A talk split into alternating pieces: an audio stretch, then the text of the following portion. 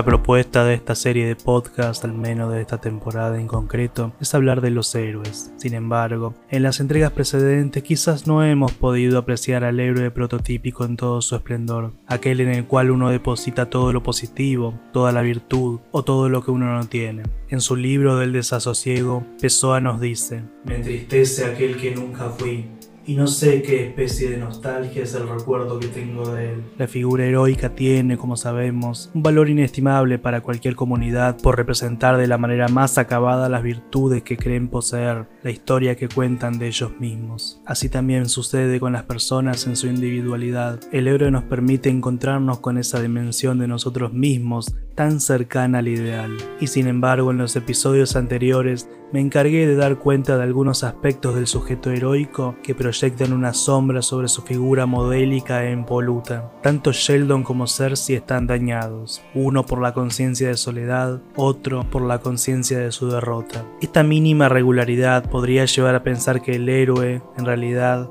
no es perfecto, o eso espero. Para continuar en este sentido, esta vez hablaré de Atreyu. The Neverending Story es una película que ya tiene unos cuantos años, pero marca claramente el camino del héroe, aunque con algunas particularidades más que interesantes. Es, en algún sentido, un típico relato enmarcado, es decir, Bastian lee un libro y esa historia es el sustento de la trama. Una de las particularidades es que los personajes acaban tomando conciencia de que sus vidas adquieren realidad en tanto alguien lea su historia. Es un tema que siempre se nos presenta como algo sorprendente y revelador de nuestra propia condición de historias que alguien cuenta. Borges lo plantea de manera insuperable en las ruinas circulares. Un mago se esmera en soñar un hombre de tal manera de imponerlo a la realidad, solo para darse cuenta de que él también está siendo soñado, de que su vida es el sueño de alguien más. El horror ante lo infinito nos invade hasta lo más profundo. Diré que Fantasía, el reino en el que transcurre la historia, se encuentra amenazada por una suerte de Thanatos, una fuerza de disgregación de los elementos que llaman The Nothing. Todo podría llegar a desaparecer de un momento a otro, pero el héroe acude al llamado.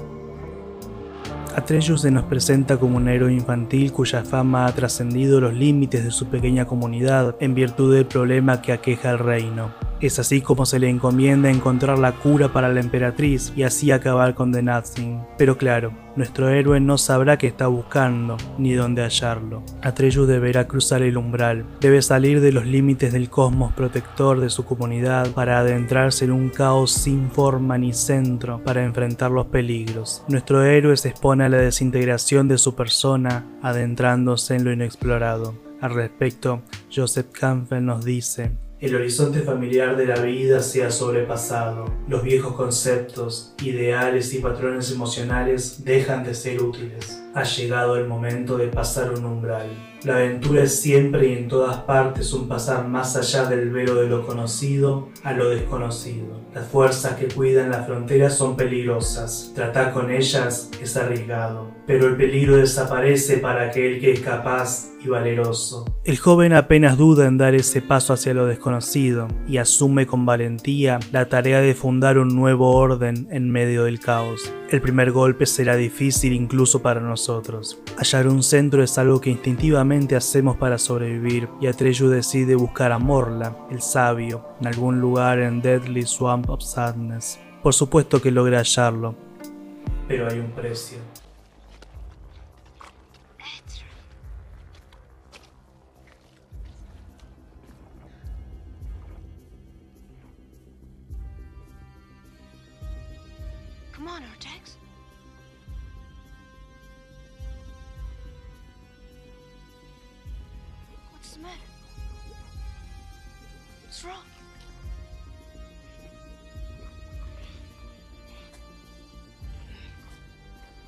Come on, boy.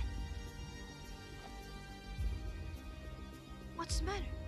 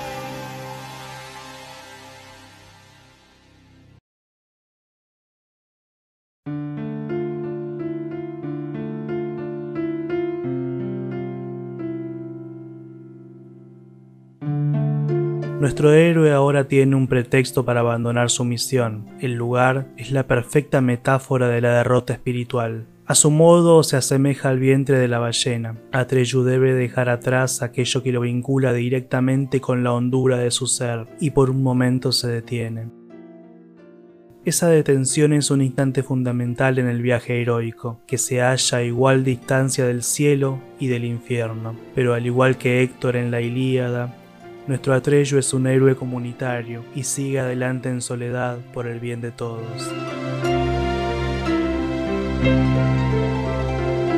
Poco más adelante en la historia comienzan las pruebas a superar. La primera de ellas lo enfrentará a un aspecto esencial de su ser heroico, el miedo. Atreyu debe cruzar una suerte de portal custodiado por dos esfinges capaces de escrutar el corazón de nuestro héroe y cerrar el paso ante la más mínima pizca de temor. Y esto es justamente lo que le pasa a nuestro héroe. Las esfinges hacen que tome conciencia de su miedo, lo cual amenaza con llevarlo a la muerte. Y sin embargo, quiebra la parálisis con acción.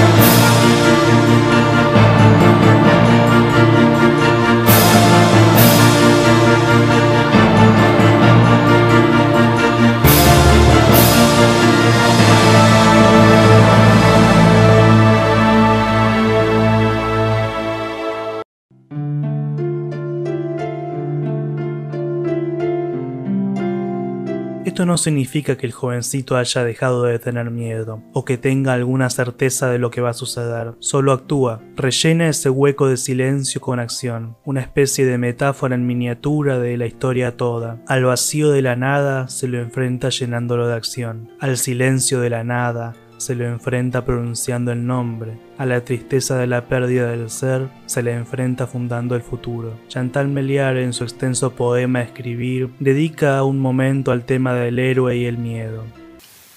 Escribir. ¿Por qué el héroe se hace con el miedo? Sobre todo su miedo. A partir de su miedo se hace héroe el héroe, ahuecando el miedo y llenándolo de acción para entumecerlo, haciendo tiempo en lo hermoso, haciendo tiempo en lo vivo. Yo no soy ningún héroe. Yo solo escribo para colmar la distancia entre mi miedo y yo.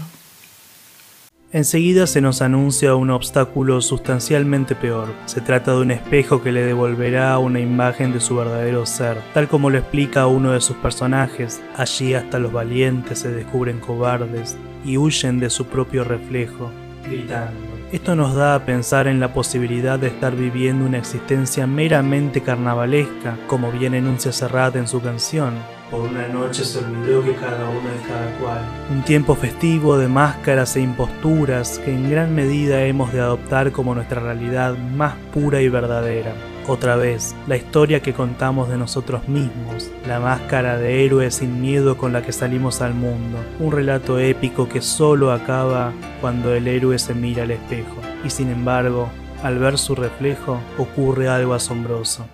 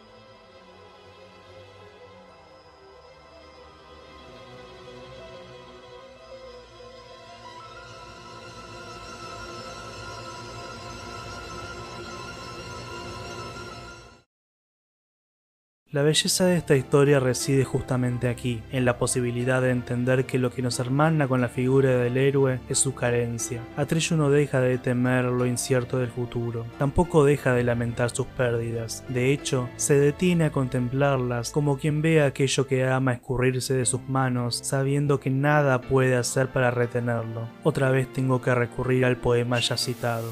Escribir como condescendencia y como rebeldía sin elección, sin pausa, porque se va la luz, las fuerzas se le acaban y el ser se va de vuelo en las garras de un ave carroñera. ¿Y qué podemos decir a todo esto nosotros, que probablemente no somos capaces de llenar la pérdida con acción. El valor de héroe en sí como modelo es para nosotros la ilusión de un porvenir glorioso. El héroe es para nosotros una promesa. Necesitamos creer en algún punto que todo va a estar bien, que hay un camino trazado por recorrer. Nos cuesta aceptar que el héroe nunca está seguro de su siguiente aventura. La grandeza del héroe se manifiesta en que no sabe cómo terminará su cuento y aún así avanza. Nosotros, mientras tanto, seguimos solos, sollozando en el pantano, mientras ansiamos el retorno a nuestra patria natal, aún sabiendo que ya no existe.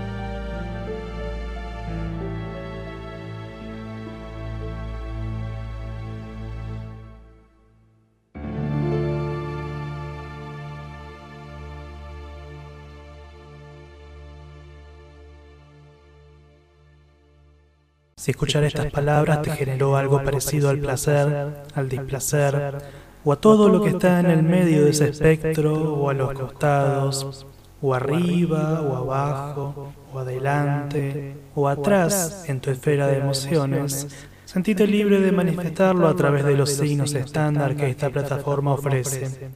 Y si tu carácter autoritario te lleva a pensar que alguien más debería sentir lo mismo al respecto, compartíselo. Muchas gracias y hasta la próxima.